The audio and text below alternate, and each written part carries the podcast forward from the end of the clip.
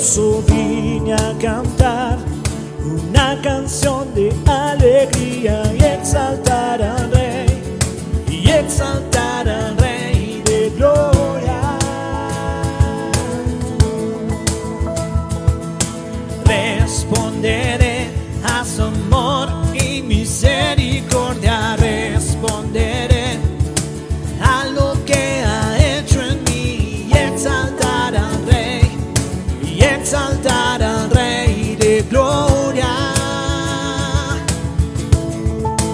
este momento,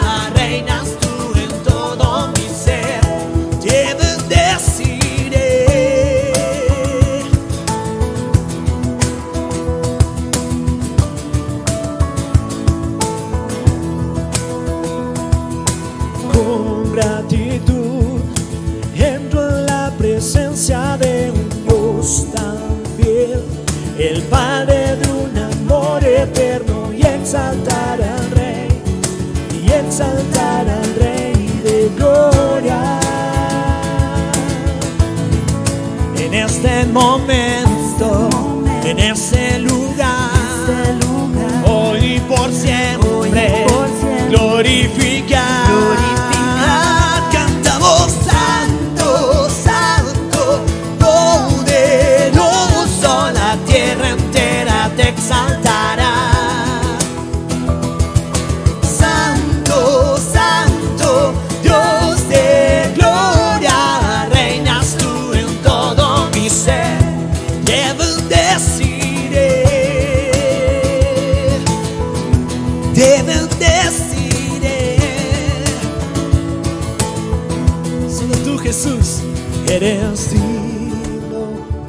eres digno, eres digno de adoraré.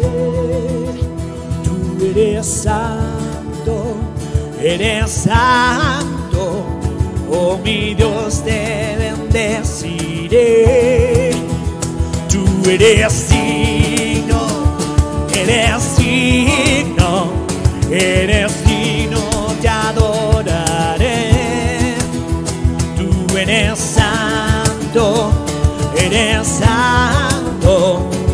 mi Dios te bendeciré.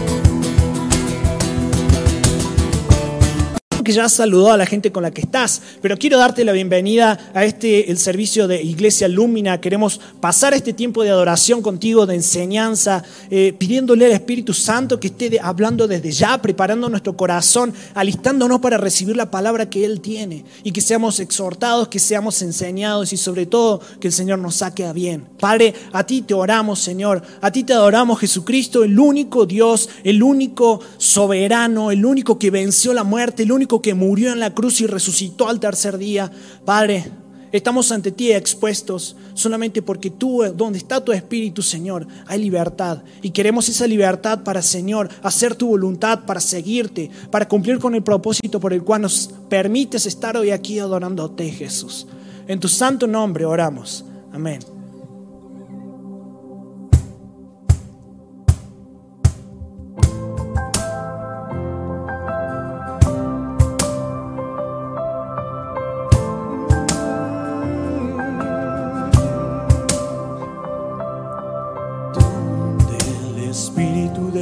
Está, hay libertad, puedo adorar.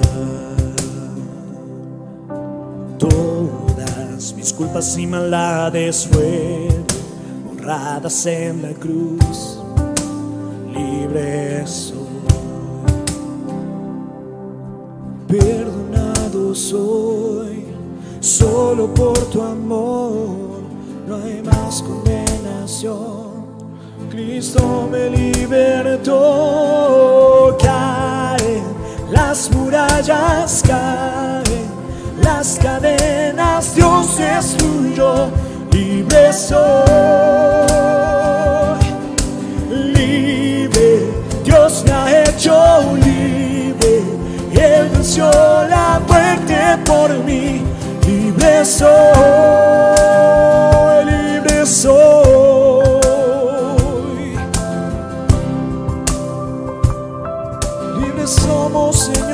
Para adorarte.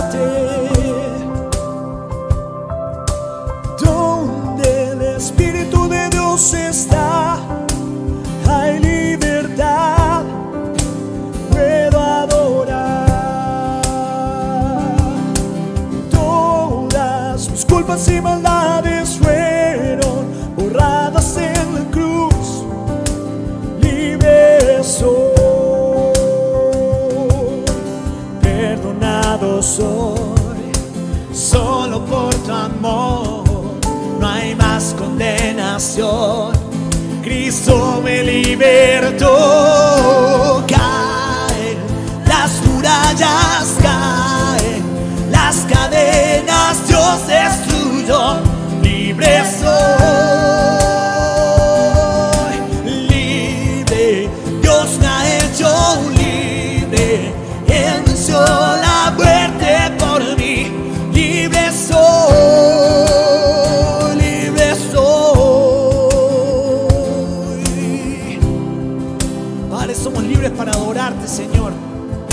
Expuestos a tu luz, estamos expuestos a ti, Espíritu Santo, para que hagas y deshagas a tu gusto, Señor, a tu placer en nuestra vida, porque nuestra vida está rendida a ti, Señor Jesús.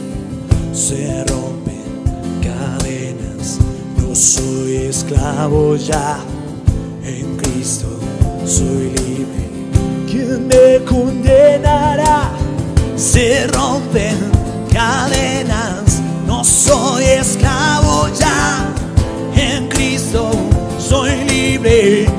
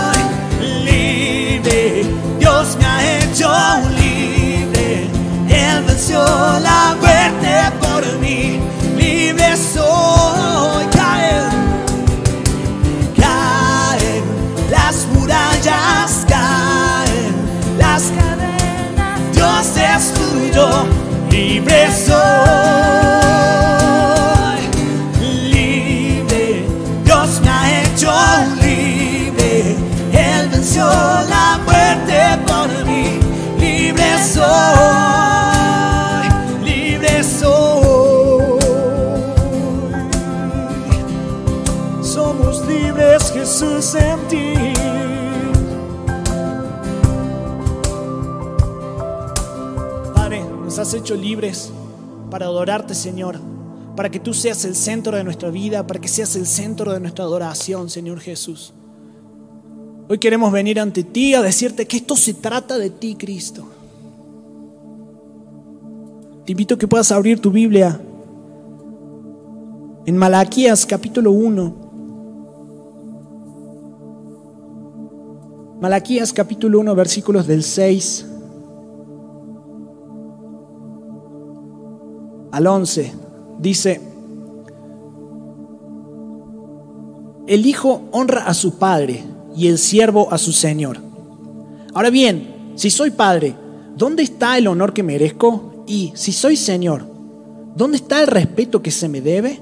Yo, el Señor Todopoderoso, les pregunto a ustedes, sacerdotes que desprecian mi nombre, y encima preguntan, ¿en qué hemos despreciado tu nombre?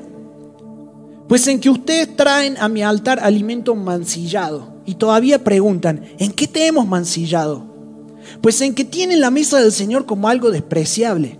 Ustedes traen animales ciegos para el sacrificio y piensan que no tienen nada malo. Sacrifican animales cojos y enfermos y piensan que no tienen nada de malo. ¿Por qué no tratan de ofrecérselo a su gobernante? ¿Creen que estaría él contento con ustedes? ¿Se ganarían su favor? Dice el Señor Todopoderoso. Versículo 10. ¿Cómo quisiera que alguno de ustedes clausurara el templo para que no encendieran en vano el fuego de mi altar? No estoy nada contento con ustedes, dice el Señor Todopoderoso, y no voy a aceptar ni una sola ofrenda de sus manos, porque desde donde nace el sol hasta donde se pone grande es mi nombre entre las naciones. En todo lugar se ofrecerá incienso y ofrendas puras a mi nombre, porque grande es mi nombre entre las naciones, dice el Señor Todopoderoso. Y te invito a que puedas leer aquí abajo la confesión que vamos a hacer, basado en estos versículos. Padre, no te hemos honrado ni te hemos respetado como tú te mereces. Hemos tratado tu nombre con desprecio porque hemos ofrecido sacrificios contaminados en tu altar.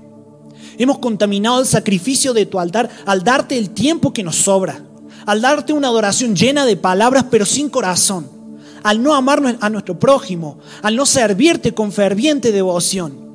Perdónanos por haber encendido en vano el fuego de tu altar. Perdónanos por ir detrás del brillo de las luces de este mundo y no amar más tu luz por sobre encima de todas las cosas. Clamamos a ti y te pedimos que vuelvas a ser el centro, el corazón de nuestra adoración. Y juntos decimos en el nombre de Cristo Jesús. Amén.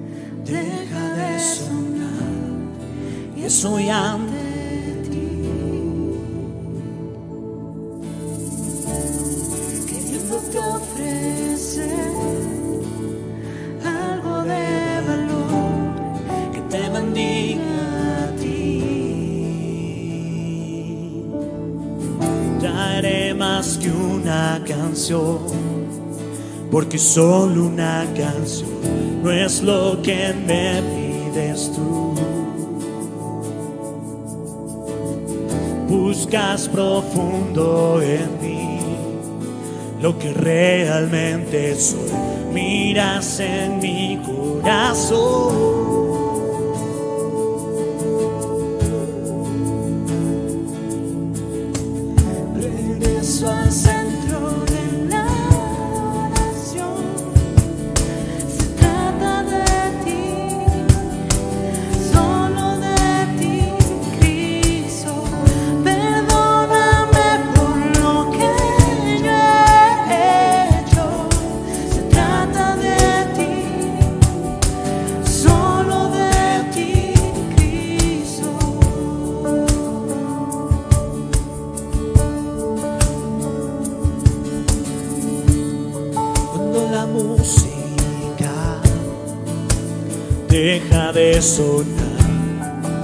Soy ante ti.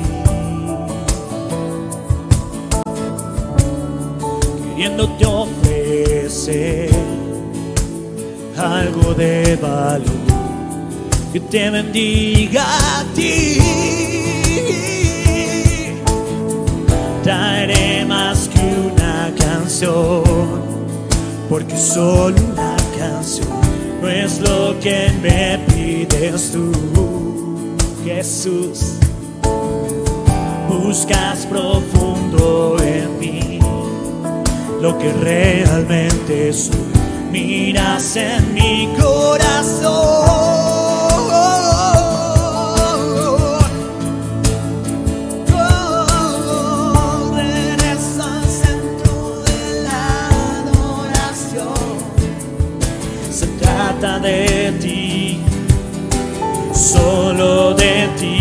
Cristo. Perdóname por lo que yo he hecho. Se trata de ti, solo de regreso. Regreso al centro de la adoración. Se trata de ti, solo de ti, Cristo. Perdóname por lo que yo he hecho. Se trata de ti, solo de ti, Cristo. Conéctate con Dios, cierra tus ojos ahí donde estás. Pregúntate a ti mismo qué ha sido el centro de la adoración de tu vida. Padre, por favor no permitas que nos autoengañemos al decir que tú has sido el centro de nuestra adoración cuando a lo mejor no lo no has sido, Señor. Cuando no te hemos servido con ferviente devoción, cuando no hemos amado a nuestro prójimo.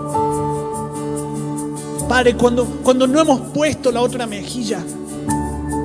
Cuando te hemos dado el tiempo de sobra, Señor. Cuando no te hemos dado nuestro 100%. Perdón por ofrecer, por encender ese altar, Señor, en vano. Perdónanos, Señor. Vuelve a ser el centro de nuestra adoración. Por eso clamamos recién a ti. Que seas, Padre, el centro de nuestra adoración. Que el centro de nuestra adoración deje de ser nuestra persona, deje de ser nuestro trabajo, deje de ser nuestra familia, deje de ser nuestro esposo, nuestra esposa, nuestros hijos. Deje de ser, Señor, incluso tu iglesia de adoración. Voltear a nuestro Rey infinito. Porque solamente tú eres digno de gloria. Solamente tú eres digno de exaltación. Solamente tú eres digno de sacrificio vivo, Señor. Y ante ti presentamos este sacrificio que somos nosotros mismos, Señor. Para enséñanos a dar un sacrificio puro y no un sacrificio con mancha, un sacrificio que no sea cojo, un sacrificio de una sangre pura, Señor. Y eso es solamente a causa de ti, Espíritu Santo. Guíanos.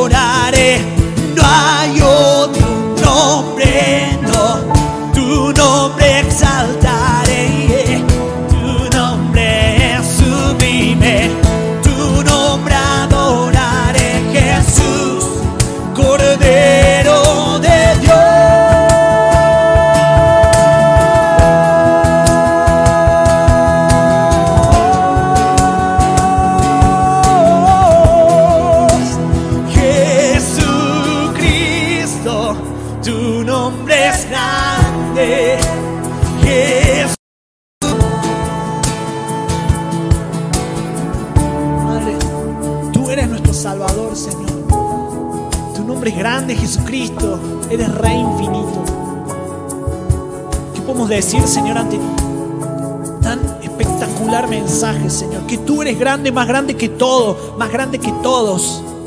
Más grande que los ángeles, como veíamos la semana pasada. Más grande que Moisés, como vamos a ver hoy, Señor.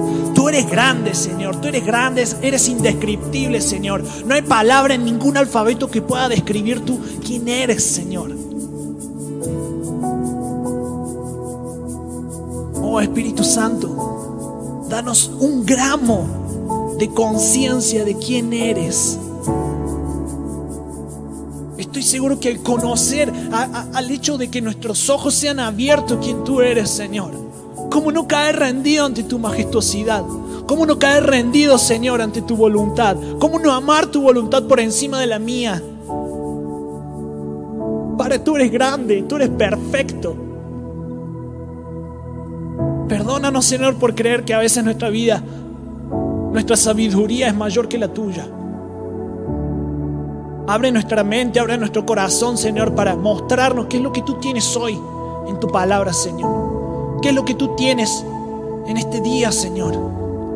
Para que nosotros podamos comer ese alimento espiritual y que nos saques, Señor, de un punto donde estábamos cómodos y nos lleves a otro punto donde te conocemos más. Queremos conocerte más, Padre. Queremos conocerte más, Hijo. Queremos conocerte más, Espíritu Santo. Es en tu perfecto nombre que oramos. Amén.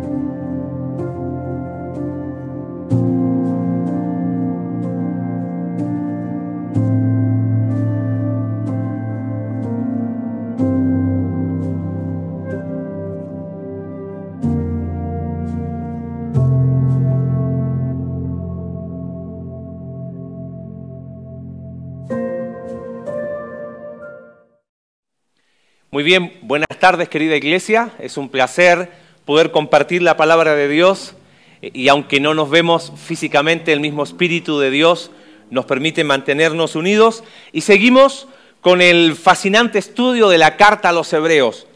Eh, vamos a ir domingo tras domingo ampliando un poquito más el contexto porque eso nos va a permitir entender mucho mejor esta carta que la verdad ah, se ha escrito mucho, ¿no? Pablo nos decía el, el domingo pasado que no se conoce el autor de esta carta y se han escrito libros y libros y se han llenado páginas tratando de descubrir ¿no? quién es el, el autor.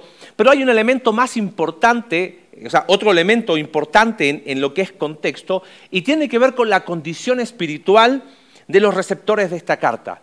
Esto nos va a ayudar un poco ahora que vamos a ir a los capítulo 3 y capítulo 4. Eh, La condición espiritual de estos creyentes podríamos resumirlas con algunas palabras. Por un lado había desánimo, capítulo 12, verso 12, el autor les dice, levantad las manos caídas y las rodillas paralizadas. Estaban desanimados, es como que estaban llegando al final de una carrera y ya, ya, no, ya estaban, por decirlo en un lenguaje popular, a punto de tirar la toalla. Sus circunstancias no eran las mejores, estos creyentes estaban en lo más probable en las afueras de la ciudad de Roma y, el que escribió esta carta, eh, muchos comentaristas creen que fue uno de sus pastores que ahora estaba lejos y estaba escribiéndoles a ellos. Estaban un poco desesperados, no muy diferente a la realidad que estamos viviendo nosotros. Y la reacción que ellos tuvieron es que empezaron a volver a lo que creían antes que en este caso, como, judíos que reconocieron en Cristo el Mesías, fue volver a ese judaísmo. Es como que si nosotros, habiendo estado en la religión tradicional, ahora complicado por las circunstancias de diversa índole, es como si volviésemos a aquella religión tradicional que alguna vez abrazamos. Pero hay un añadido en esta actitud que estaban teniendo estos creyentes. ¿Sabes cuál es? Es que había un menosprecio hacia la persona de Jesús. Y guarda esa palabra porque la vamos a usar bastante al analizar estos capítulos 3 y 4.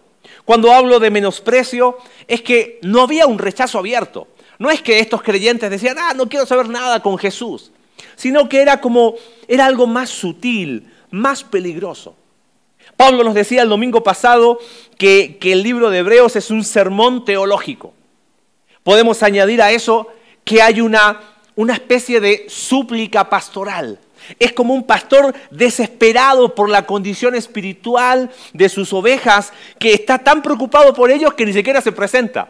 Es como que el, el, autor de esta carta dice, miren, no interesa quién soy yo. Lo importante es que estás bajando la mirada de Cristo. Por eso capítulo 12, verso 2, les dice, puestos los ojos en Jesús, porque estaban quitando los ojos de Jesús y estaba tan preocupado que los quiere sacudir, por decirlo de alguna manera.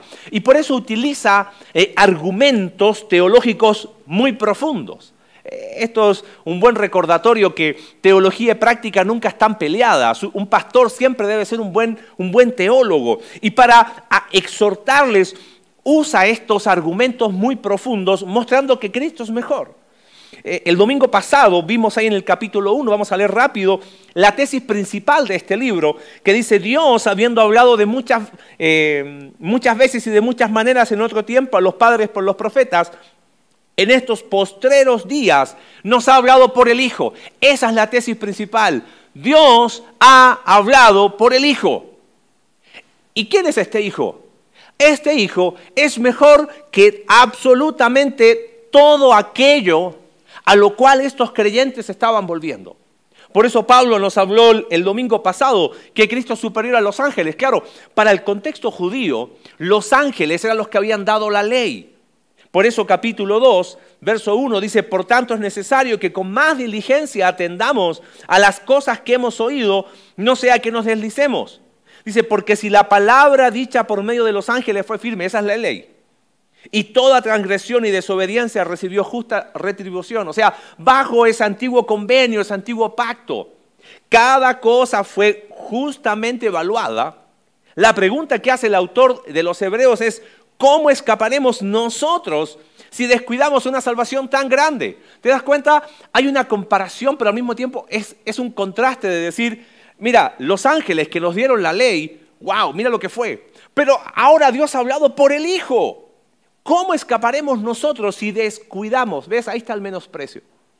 No es que había un abierto rechazo a Cristo, pero había un, un descuido, un menosprecio en el corazón. Y ahora llegando al capítulo 3, ya el contraste ya no es con los ángeles, sino es con Moisés. Por eso, Cristo es mejor que los ángeles, ya lo vimos, ahora Cristo es mejor que Moisés, pero el contexto más grande es ese. Dios ha hablado por el Hijo. Y ese Hijo es mucho mejor.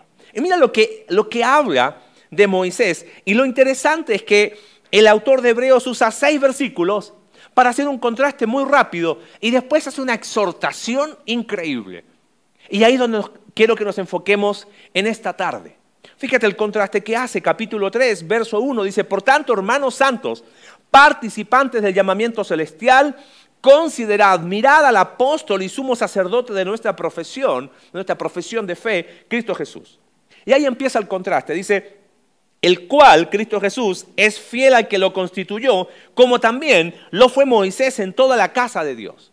Ahora, fíjate, Moisés también fue fiel, dice, porque de tanto mayor gloria que Moisés es estimado digno este, cuanto tiene mayor honra que la casa el que la hizo, porque toda casa es hecha por alguno, pero el que hizo todas las cosas es Dios. Y Moisés a la verdad, dice, fue fiel en toda la casa de Dios, palabra clave, como siervo, para testimonio de lo que se iba a decir, pero Cristo como hijo sobre su casa, la cual somos nosotros, si retenemos firme hasta el fin la confianza y el gloriarnos en la esperanza. El autor de los Hebreos, con una sagacidad increíble, claro, piensa esto, estos creyentes estaban abrazando el judaísmo otra vez. Los ángeles eran muy respetados en el contexto judío. Cristo es mejor que los ángeles. Pero bueno, ¿quién sería como la máxima figura dentro del judaísmo? Moisés. Verso 5, como siervo. Pero Cristo como hijo sobre su casa.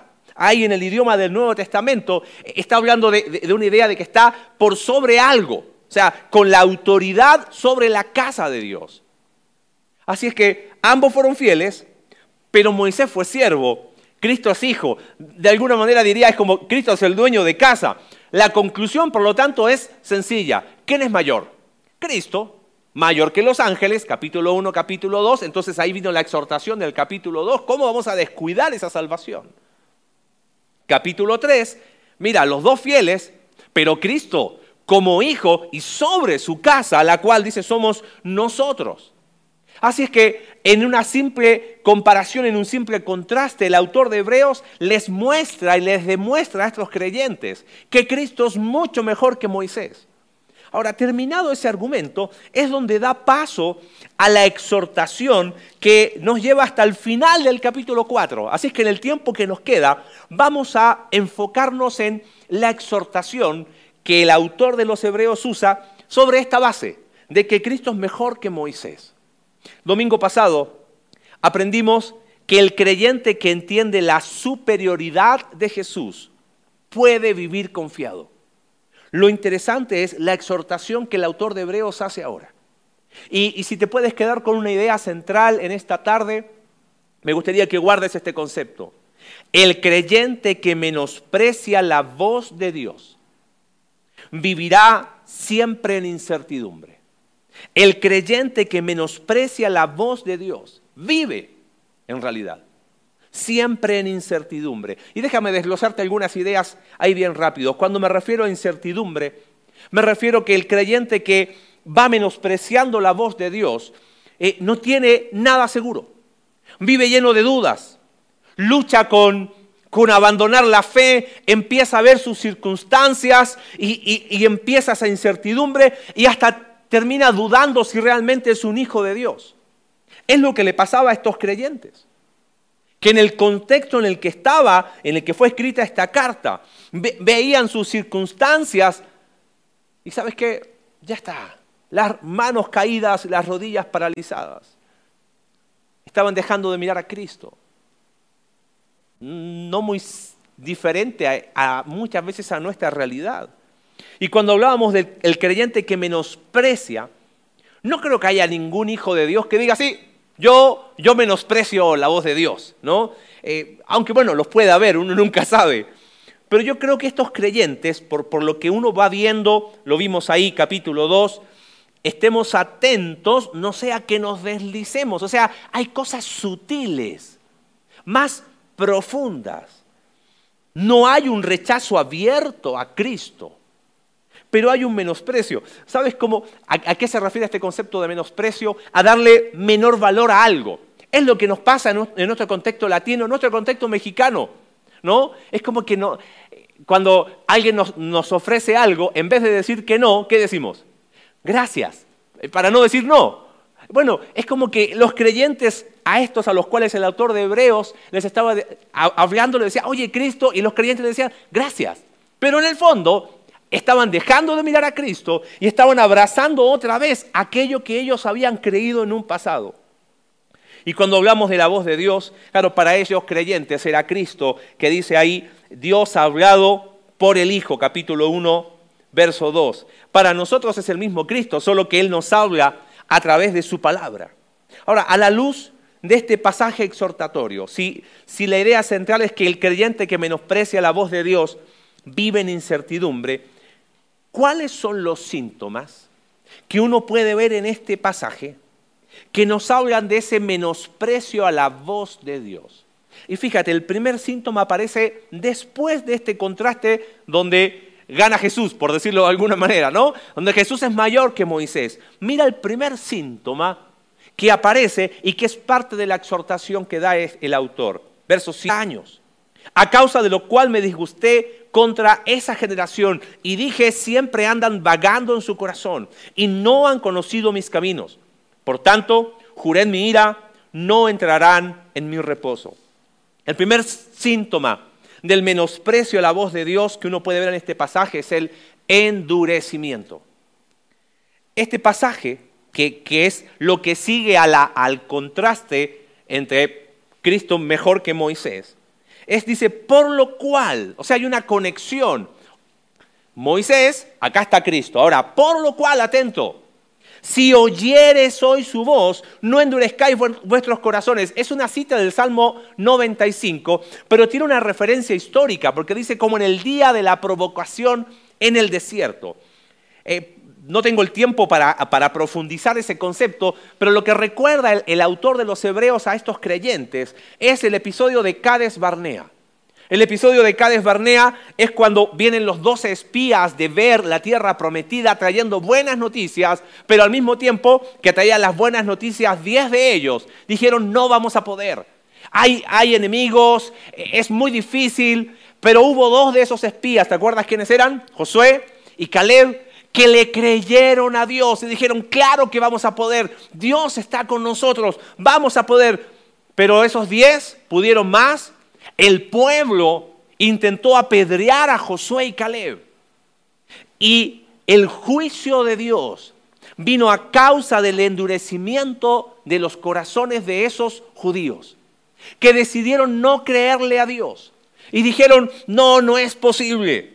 El resultado de ese endurecimiento fueron 40 años en el desierto para nada, incluido Moisés. Ahora, ¿entiendes por qué el autor usó el contraste anterior entre Moisés y Jesús? Cuando Dios habló por medio de Moisés en Cades Barnea, ante el endurecimiento del pueblo a la voz de Dios por medio de Moisés, el resultado fueron 40 años en el desierto perdidos. ¿Cómo crees que va a ser el resultado si hoy nosotros nos endurecemos, pero ya no ante la voz de Dios a través de Moisés, ante la voz definitiva de Dios por el Hijo. ¿Te das cuenta el contraste? Por eso Cristo es mejor. Claro, qué bueno que Cristo es mejor, pero al mismo tiempo, wow. Si, si cuando Dios habló a través de Moisés, el pueblo se endureció, menospreció esa voz y así le fue, imagínate lo que sintieron estos creyentes al darse cuenta que ahora estaban menospreciando a la voz definitiva de Dios a través de Cristo. ¿Y acaso nosotros no estamos aún en una condición de mayor responsabilidad aún que los eh, creyentes estos a los cuales el autor de Hebreos les escribió? Sabes, es interesante la palabra endurecimiento que aparece acá en, nuestro, en nuestra Biblia, no endurezcáis vuestros corazones. La palabra ese endurecimiento es la misma raíz que nosotros usamos en el área de salud para las enfermedades que tienen que ver con endurecimiento, es esclerosis. No es la misma, pero es la misma raíz.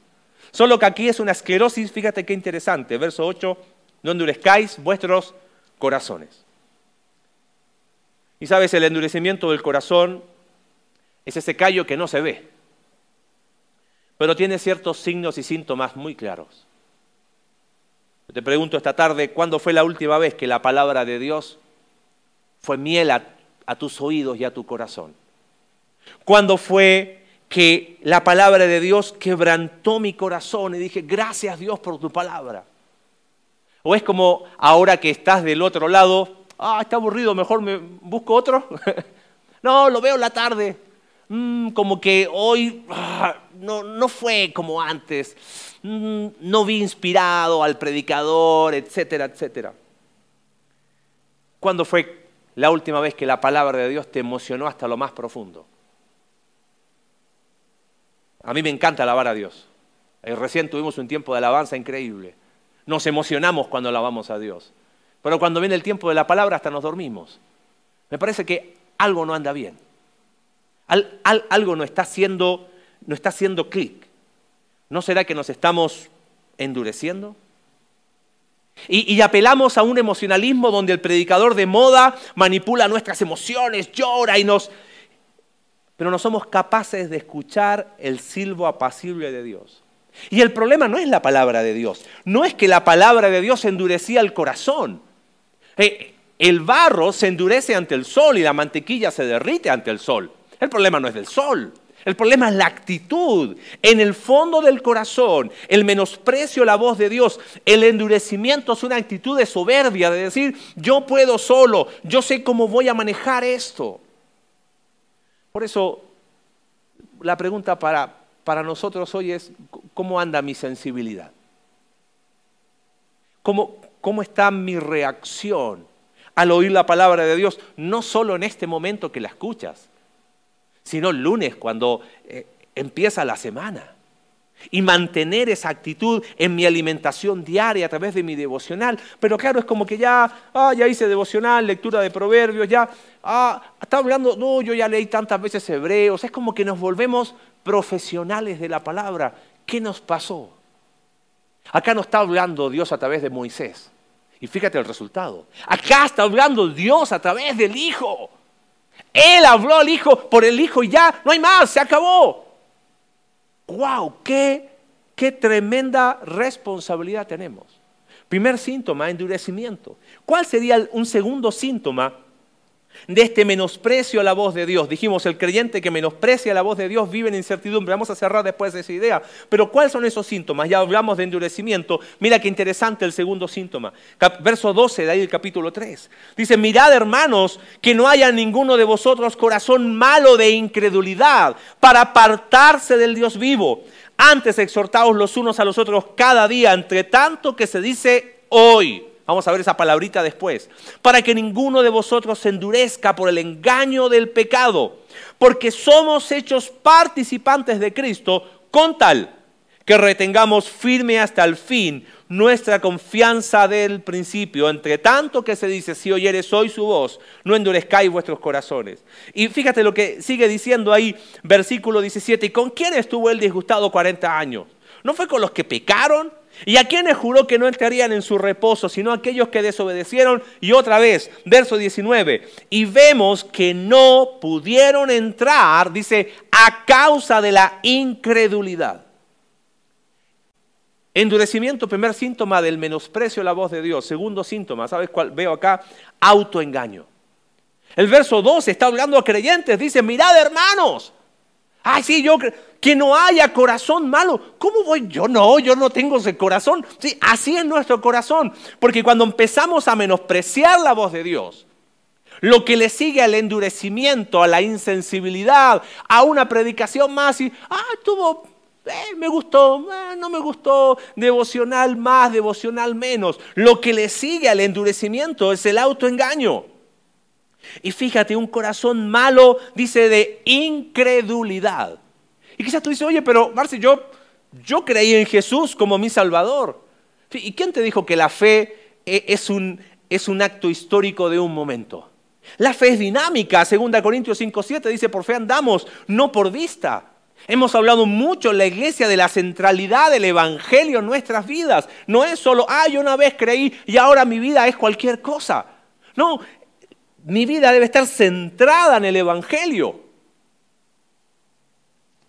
Al endurecimiento le sigue el autoengaño, porque es un corazón malo de incredulidad para alejarse. ¿Viste? Para, dice, y para que ninguno de vosotros, final del versículo 13, se endurezca por el engaño del pecado.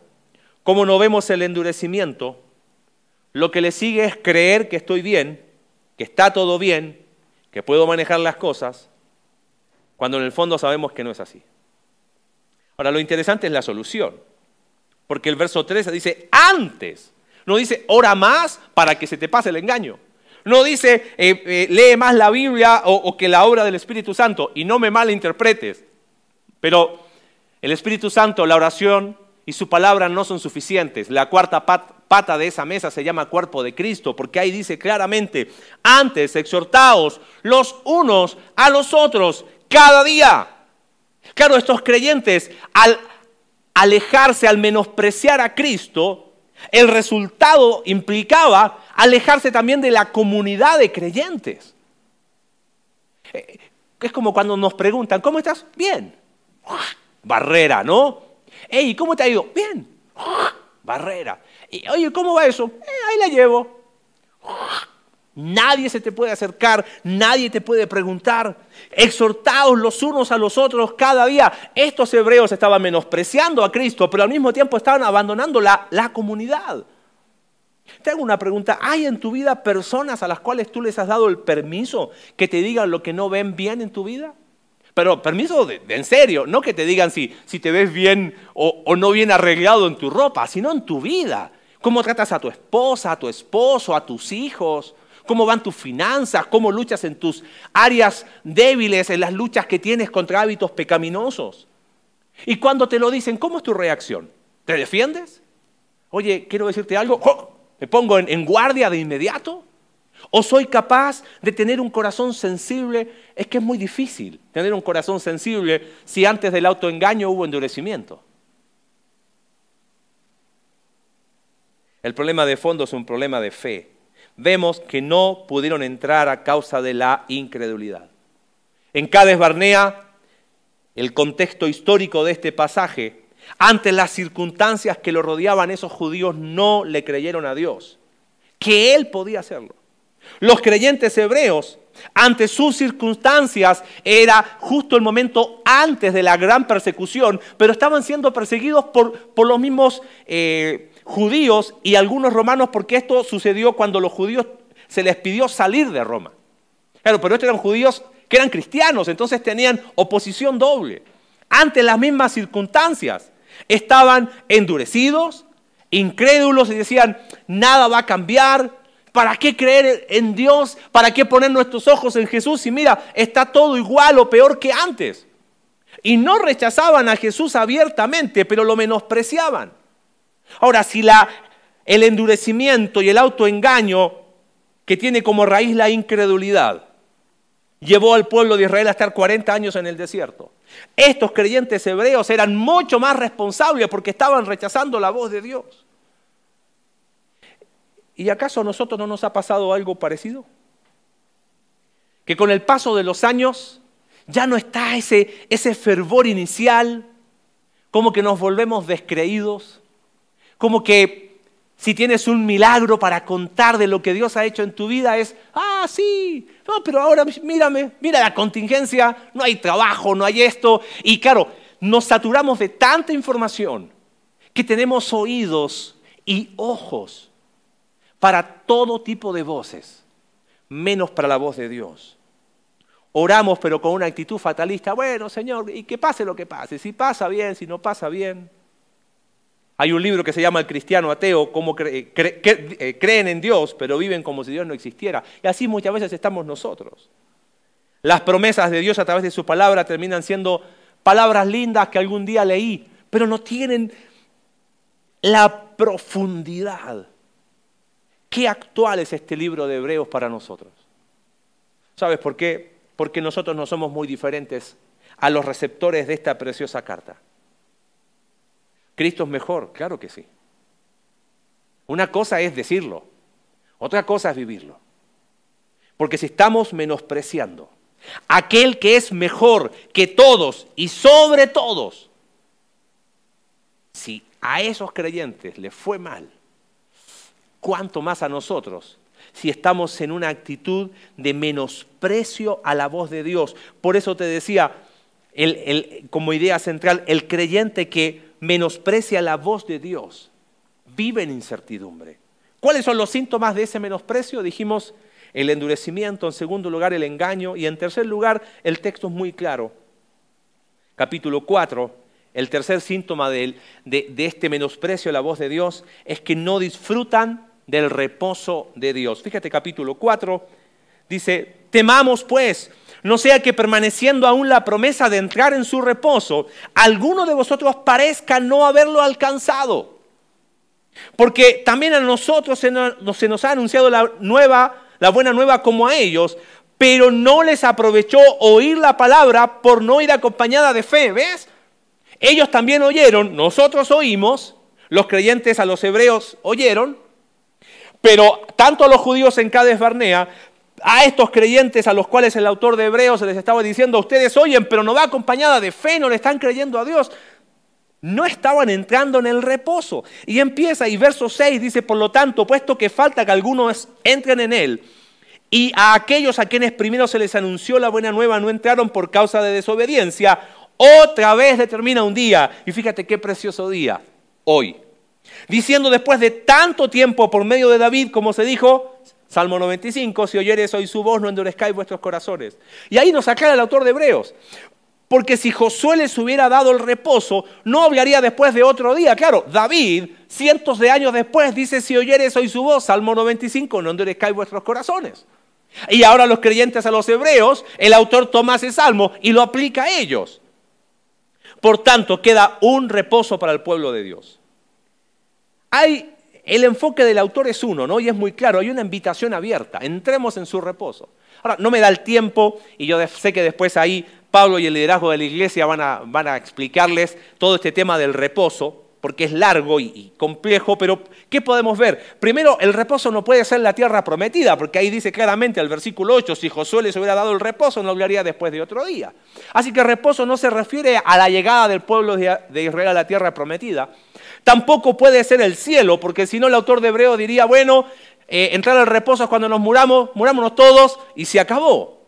Tampoco eh, tiene que ver con ser salvos, porque si no les diría, ustedes son inconversos, son incrédulos, eh, crean en Jesús como su único salvador. El reposo, mi opinión muy personal, creo que significa el estar en Cristo. Si te lo puedo desmenuzar un poquito más, el reposo que, que habla el autor de Hebreos responde al dejar de vivir la vida a mi manera, en mis fuerzas y en mis recursos. Hemos hablado mucho en la iglesia de la centralidad del Evangelio en la vida. Cuando nosotros quitamos el Evangelio, tratamos de vivir la vida cristiana como? Con mis recursos. No hay reposo. ¿Ves? De alguna manera el autor está diciendo, el Evangelio debe estar en el medio de la vida, no solo en el inicio, sino durante toda la vida del creyente. Por eso dice, aún hay un reposo para el pueblo de Dios. Y hasta el autor se incluye, verso 11, procuremos pues entrar en aquel reposo para que ninguno caiga en semejante ejemplo de desobediencia. Reposo es vivir, Gálatas capítulo 2, verso 20, es decir, he sido crucificado con Cristo, soy salvo. Y ahora ya no vivo yo, vive Cristo en mí. Dejo de, de mis recursos, en mis ganas. Y lo que ahora vivo en la carne, lo vivo en la fe del Hijo de Dios, el cual me amó y se entregó a sí mismo por mí. El reposo tiene que ver con vivir esa vida cristocéntrica, centrada en el Evangelio. Por eso estos creyentes, ¿cómo iban a encontrar reposo, estos creyentes a los cuales el autor de Hebreos les escribió, si estaban menospreciando a quién? Al Hijo. Era imposible entrar en el reposo si estaban menospreciando a Cristo. Hablamos que el creyente que menosprecia la voz de Dios, como fue el caso de los judíos a los cuales el autor de Hebreos recordó, como era el caso de estos creyentes a los cuales el autor de los Hebreos les escribe. El creyente que menosprecia la voz de Dios vive en incertidumbre. Tanta era la incertidumbre que mira los pasajes que usa el autor de Hebreos. Capítulo 3, verso 6. Dice, Cristo como hijo sobre su casa, la cual somos nosotros, pero fíjate lo que dice, si retenemos firme hasta el fin la confianza. Capítulo 3, verso 14, porque somos hechos participantes de Cristo, bien, pero con tal que retengamos firme hasta el fin nuestra confianza. Capítulo 4, verso 1. Temamos pues, no sea que permaneciendo aún la promesa de entrar en su reposo, alguno de vosotros parezca no haberlo alcanzado. La solución para estos creyentes era volver a aquel a quien estaban menospreciando. ¿Qué más podía hacer el autor de los Hebreos por ellos? No podía hacer nada más. Porque si estaban menospreciando a Cristo, no había nada más que hacer por ellos. Por eso el autor de Hebreos hace algo muy sabio, muy sabio para estos días. Porque quizás el autor de Hebreos nos deja una lección para nosotros.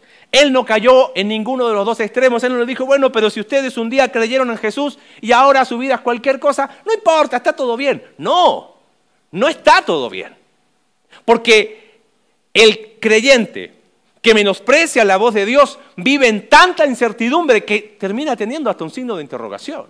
Ahora, tampoco cae en el otro extremo el autor de Hebreos de decir, ah, seguramente estos no son salvos, no son parte de los elegidos de Dios. No, el autor de Hebreos dice, miren, miren su corazón, evalúen, examinaos a vosotros mismos, segunda de Corintios capítulo 13. ¿No será que la incertidumbre en la que vives no es por el coronavirus? ¿No es por la situación económica, política del país? ¿No será que la incertidumbre que vives no es por la inestabilidad laboral en la que estás? ¿La incertidumbre no se debe a los problemas de comunicación en tu familia? Sino que la incertidumbre en la que vives quizás está debiendo que has menospreciado la voz de Dios. Es como que Cristo, está todo bien, pero hasta ahí. ¿Y cuál es la solución? La solución es una sola y es Cristo mismo. Fíjate cómo termina el capítulo 4. Porque la palabra de Dios dice es viva y eficaz. Deja que la voz de Dios a través de Cristo, hoy la voz de Dios, Cristo a través de su palabra, que es viva y eficaz y es más cortante y penetra hasta los tuétanos, discierne pensamientos y no hay cosa creada que no sea manifiesta en su presencia.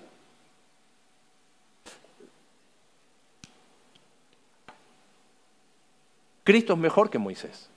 Lo vimos en los primeros versículos.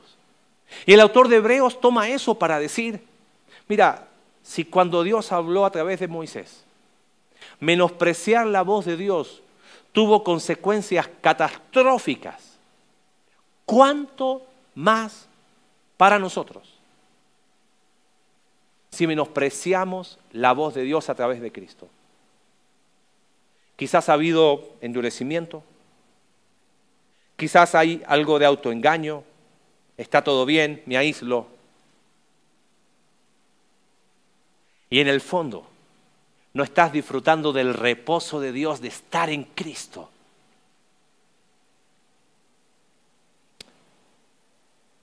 Yo creo que a la luz de este pasaje no nos da ni para levantar la cara, ¿no? Porque en el fondo del corazón todos de una u otra manera. Tenemos esa tendencia a menospreciar la voz de Dios.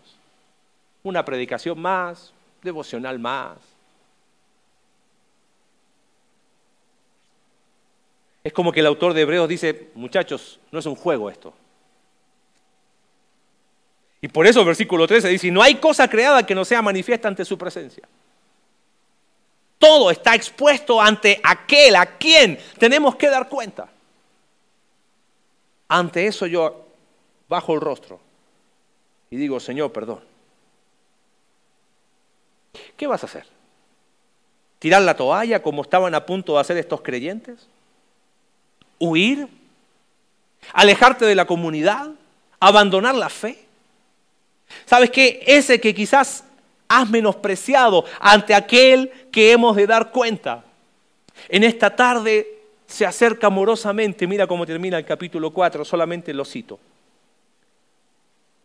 Y ese rostro lleno de vergüenza de reconocer que hemos menospreciado la voz de Dios, nos hace una invitación.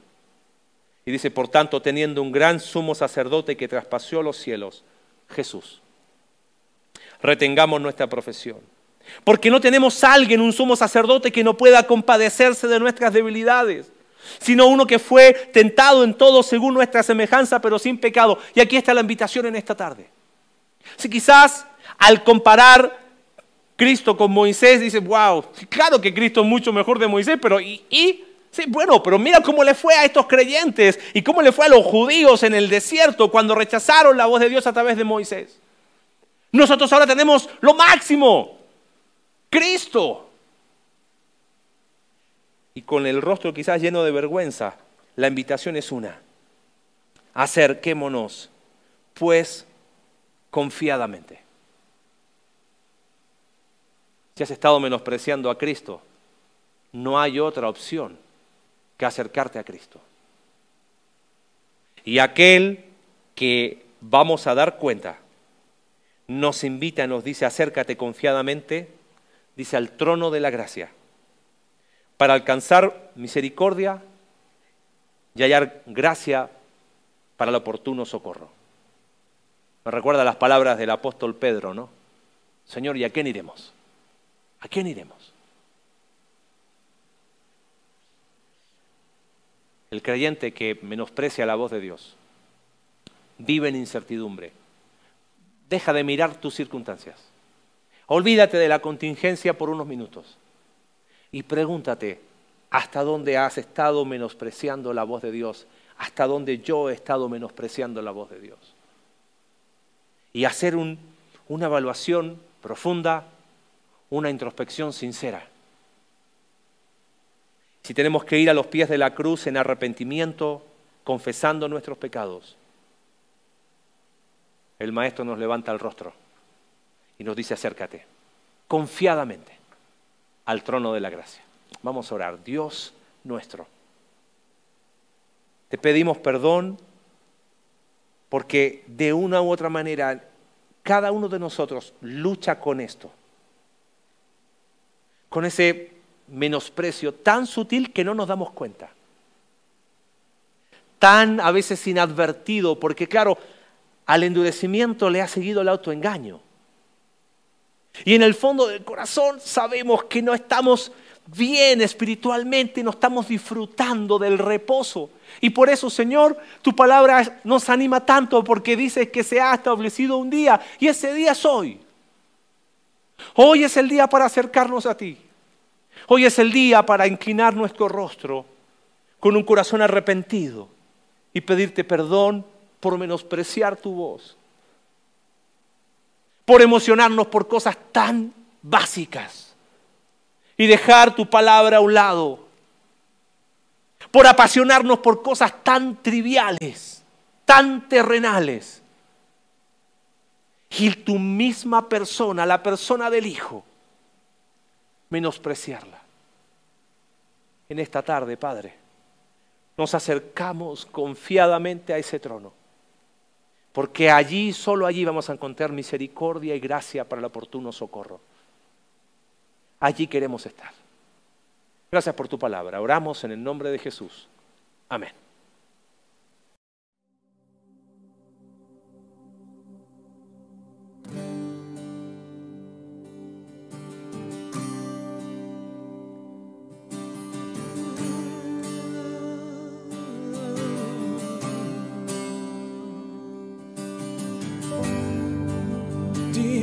De recibir toda adoración,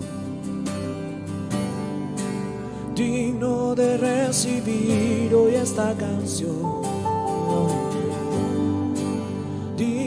de entregarte mi corazón, vivo por ti.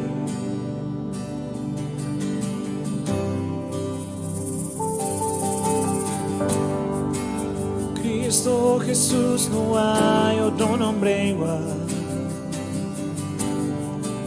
Cristo no hay nadie más que pueda salvar. Digno de entregarte mi corazón, vivo por ti.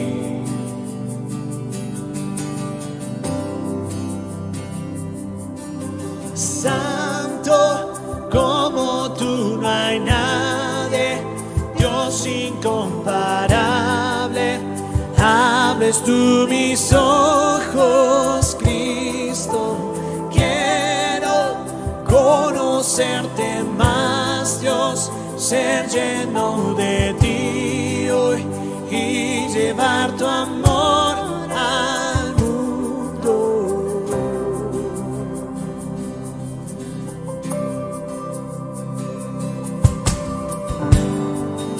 Digno de recibir toda adoración, solo tú Jesús. Digno de recibir hoy esta canción digno de entregarte mi corazón, vivo por ti.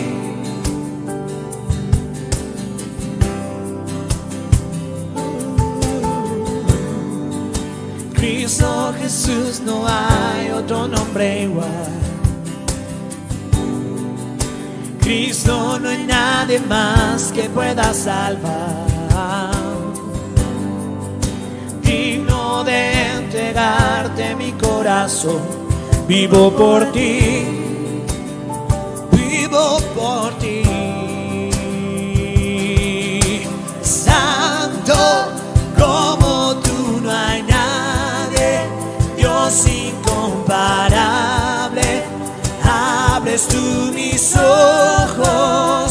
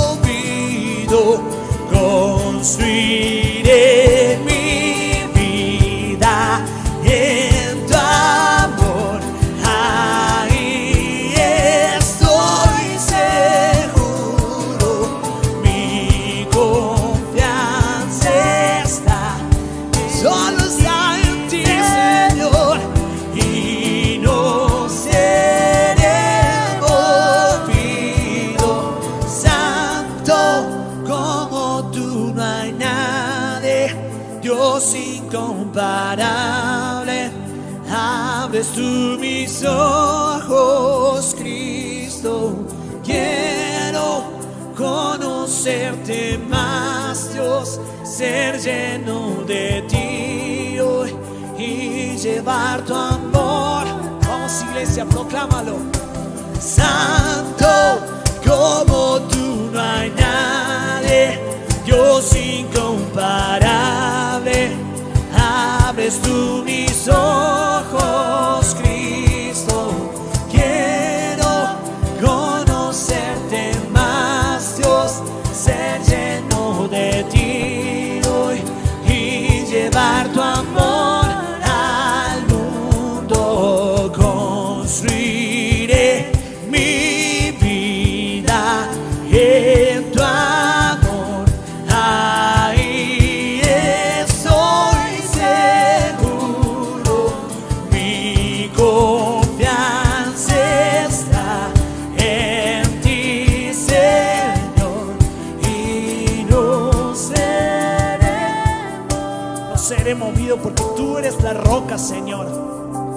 porque tú eres el puerto seguro,